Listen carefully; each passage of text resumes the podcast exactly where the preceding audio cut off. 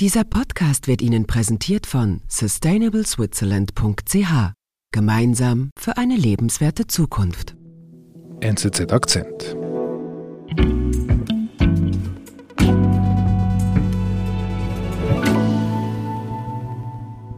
Bis zum 6. Januar hören wir einige Highlights des vergangenen Jahres nochmal.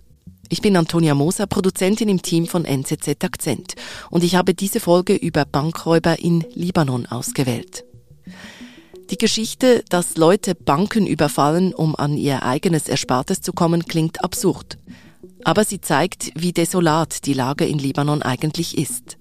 Die Folge hat mich wieder daran erinnert. Denn weil Libanon schon so lange vor dem Zusammenbruch steht, geht das Schicksal der Menschen dort in der ganzen Nachrichtenflut manchmal fast vergessen.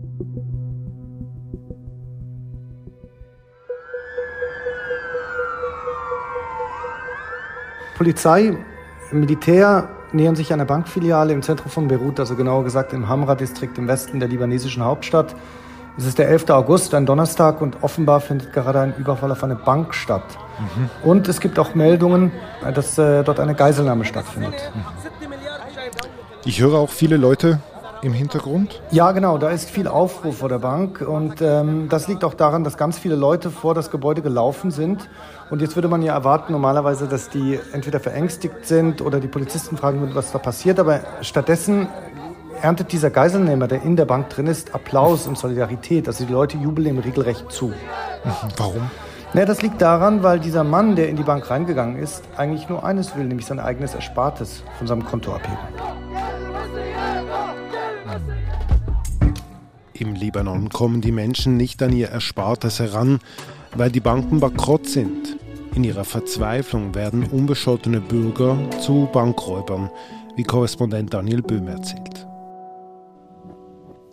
Also, noch einmal, da ist ein Mann, der überfällt eine Bank, aber er möchte eigentlich nur sein Geld haben. Genau, das ist richtig. Aber warum denn? Wie kommt es zu dieser Situation? Ja, um das zu verstehen, muss man sich vielleicht die, ein bisschen die Geschichte dieses Mannes anschauen, der da, der da in die Bank gelaufen ist. Mhm. Also der Mann heißt Bassam Sheikh Al-Husseini und ist ein ganz normaler Libanese. Mhm. Ich würde sagen, er ist so vielleicht gehört zu der unteren Mittelschicht des Landes.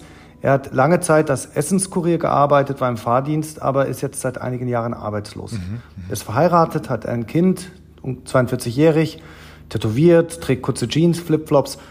Man kann sagen, das ist jetzt nicht irgendwie ein professioneller Räuber oder ein Krimineller, sondern es ist einfach ein ganz normaler Mann aus dem Volk. Okay. Und äh, am Donnerstag, am 11. August, fährt Bassam nach Beirut, betritt die Bankfiliale der Federal Bank da. Das ist äh, eine von den vielen Banken, die es im Libanon gibt, geht zum Schalter und will sein Geld abheben. Okay. Und der Grund dafür liegt darin, dass er das Geld braucht, weil sein Vater krank ist und eine Behandlung braucht im Krankenhaus, im Spital. Mhm. Und er geht also hin, spricht mit den Angestellten, will sein Geld holen. Ist auch nicht zum ersten Mal, dass er hinkommt. Er war auch schon vorher mal da, wurde dann vertröstet.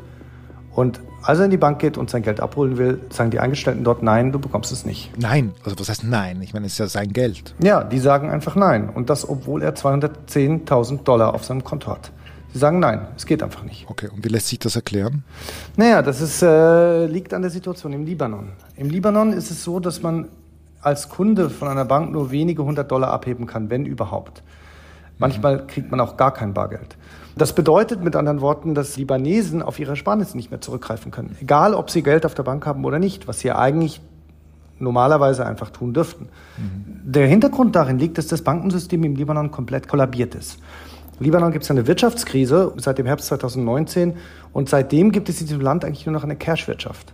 Es liegt daran, dass das libanesische Pfund, also die lokale Währung, komplett in den Keller gerasselt ist. Mhm. Das äh, hat eine Entwertung stattgefunden von über 90 Prozent in den letzten Jahren.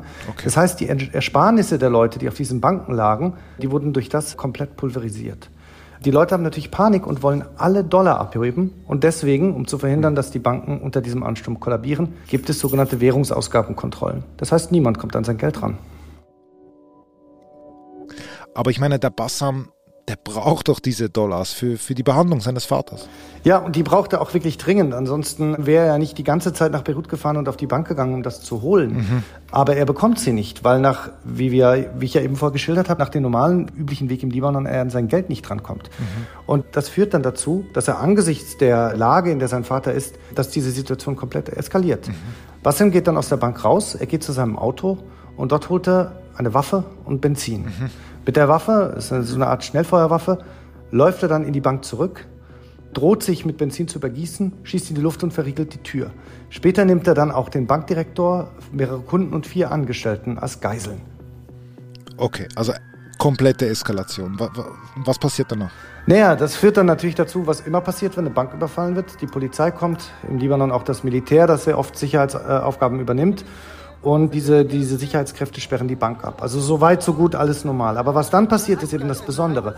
Draußen formiert sich eine große Menge an Leuten und diese Leute fangen an, sich sofort mit Bassam zu solidarisieren. Where is my right? Where is my money? I worked and many, many, many millions of Lebanese people, they worked. Sie äh, jubeln ihm zu, sie reden auf die Soldaten ein und auf die Sicherheitskräfte, dass Bassam nichts, nichts passieren soll. Später kommen Kameras und Fernsehteams dazu.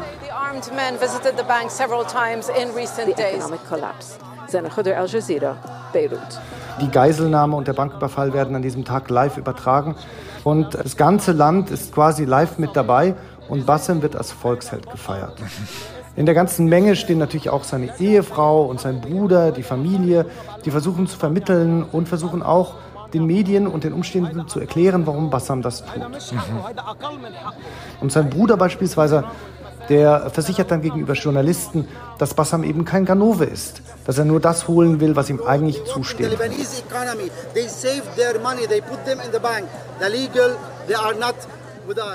Und da fällt dann auch immer wieder dieser Satz, den man auch an dem gleichen Tag, am selben Tag auch überall in den sozialen Netzwerken immer wieder liest.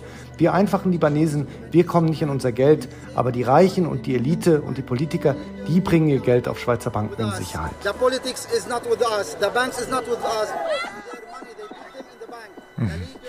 Das klingt sehr plakativ. Äh, stimmt dieser Vorwurf? Es ist natürlich immer etwas plakativ, aber im Kern ist das eben schon richtig. Weil natürlich ist es so, dass in der derzeitigen Krise, in der sich äh, der Libanon befindet, dass von dieser Krise vor allem die Mittel- und die Unterschicht ganz schwer betroffen ist, während die politische Elite ihr Geld schon lange in Sicherheit gebracht hat. Mhm. Was aber dazu kommt und was das noch viel schlimmer macht, ist genau diese Elite dieses Land jahrelang ausgeplündert hat. Und das Mittel dazu war ein Schneeballsystem. Dieses Schneeballsystem hat dazu geführt, dass die Ersparnisse der Bürger, die auf den Banken äh, lagen, dazu genutzt wurden, um die Staatsausgaben zu finanzieren. Man muss natürlich sehen, dass Staatsausgaben im Libanon bedeutet, dass das meiste dieses Geldes in der Korruption und in der Taschen der Politiker und der reichen Wirtschaftsbosse gelandet ist. Der Staat hat also jetzt immense Schulden, die Banken sind bankrott und die Leute stehen ohne ihr Geld da. Okay. Und Bassam natürlich auch und er möchte jetzt wirklich an sein Geld, ich meine, du hast gesagt, hat 200.000 Dollar auf dem Konto. Wie geht es denn jetzt weiter bei dieser Geiselnahme? Ja, genau. Bassam steht also immer noch in der Bank. Der will unbedingt sein Geld haben. Der insistiert auch, dass er das jetzt will. Er hat seine Geiseln. Drin wird verhandelt. Draußen ist die Polizei und diese aufgebrachte Menge. Das steigert sich alles immer weiter hoch, weiter hoch. Der ganze Libanon spricht darüber. Und nach sechs Stunden gibt es dann eine Einigung. Die Bank willigt ein, Bassam erstmal 35.000 Dollar in Cash auszubezahlen und ihm danach den Rest seines Geldes in 400er Tranchen zukommen zu lassen. Okay. Und die 35.000 Dollar Cash, die bekommt er offenbar direkt und der, der, der Rest des Geldes soll später kommen und ihm wird zudem zugesagt, er werde nicht verhaftet. Bassam lässt daraufhin die Geiseln frei. Er kommt dann auch aus der Bank raus und wird von der Menge mit Applaus gefangen, wie ein Volksheld und wird trotzdem von den anwesenden Polizisten aber abgeführt.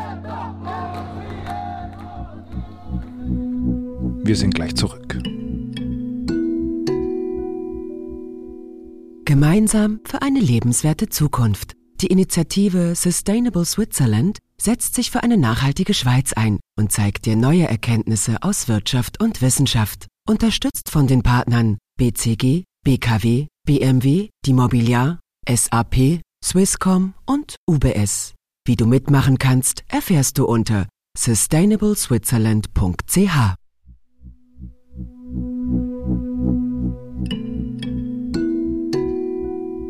Aber schon krass, da muss ein Mann, äh, wahrscheinlich ein braver Bürger wie Bassam, so etwas tun, ein Familienvater, um an sein eigenes Geld zu kommen. Ja, genau. Und das zeigt einfach auch die, die katastrophale Situation in dem Land. Und Bassams Fall ist ja kein Einzelfall. Mhm. Allein in den letzten Tagen hat es äh, reihenweise solche Banküberfälle gegeben. Am letzten Freitag beispielsweise waren es gleich sieben Leute, die mit der Waffe in die Bank gelaufen sind und versucht haben, sich so ihr Geld zu holen. Und es geht immer ums Gleiche. Es geht immer darum, dass man, dass man irgendwie Dollars in die Hand bekommt, um einfach einen Notfall, in einem Notfall reagieren zu können. Es gab den Fall einer Frau, die zu einer Ikone geworden wurde, auch eine Woche nach Bassams Fall, die ebenfalls wegen der Krankheit ihrer Schwester Geld gebraucht hat und mit einer Spielzeugpistole in eine Bank gegangen ist und versucht hat, dort äh, ihr, ihr Geld abzuheben.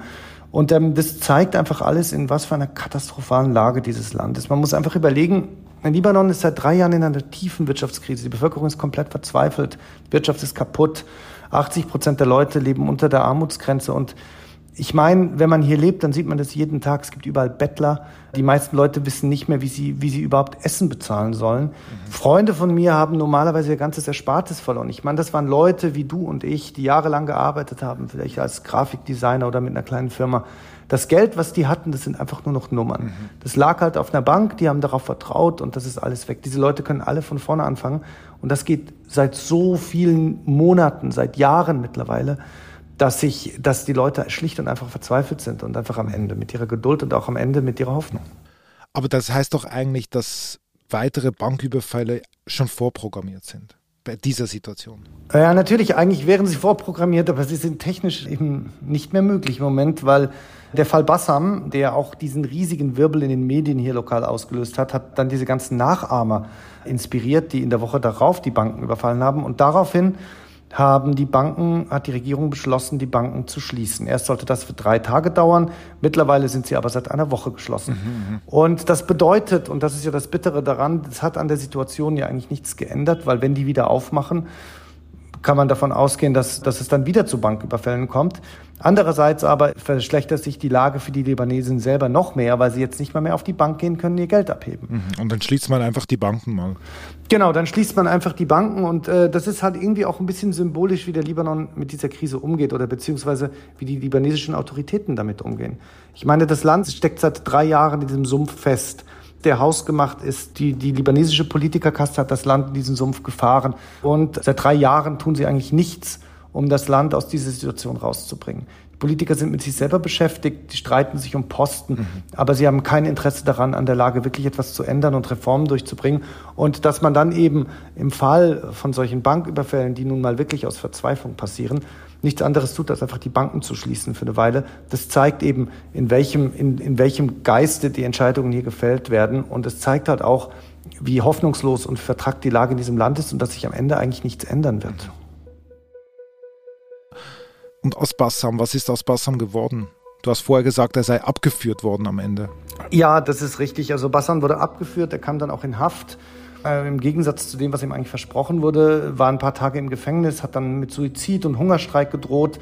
Aber weil er ja so berühmt war, kamen auch ganz viele Libanesen zum Protestieren vor den Justizpalast und haben für seine Freilassung protestiert und demonstriert. Und er kam dann auch auf freien Fuß und die Bank hat auch die Anklage gegen ihn fallen gelassen. Aber die 400er Tranchen, die er eigentlich ausgemacht hatte, sind nie eingetroffen, außer den 35.000 Dollar, die er da erbeutet hat. Wartet er auf sein Geld immer noch und wird es wahrscheinlich nie mehr bekommen. Und äh, er ist so auch zu einem Symbol für die Lage im Libanon geworden. Es sind immer diese Momente der Verzweiflung, die in dem Land aufpoppen, wo dann die Leute versuchen, irgendetwas zu machen, wo sie auf die Straße gehen. Doch am Schluss obsiegt dann eben die Verzweiflung und auch einfach diese, diese Unabänderlichkeit, dass sich dem Land nichts ändert. Und mhm. jetzt sitzt er halt da und das Geld, was er ursprünglich ja mal erarbeitet hat, diese 210.000, davon sind bis auf die 35.000 der Rest wahrscheinlich trotz allem verloren.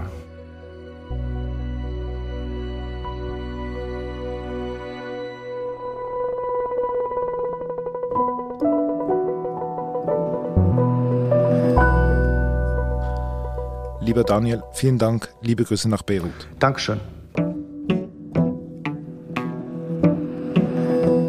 Das war unser Akzent.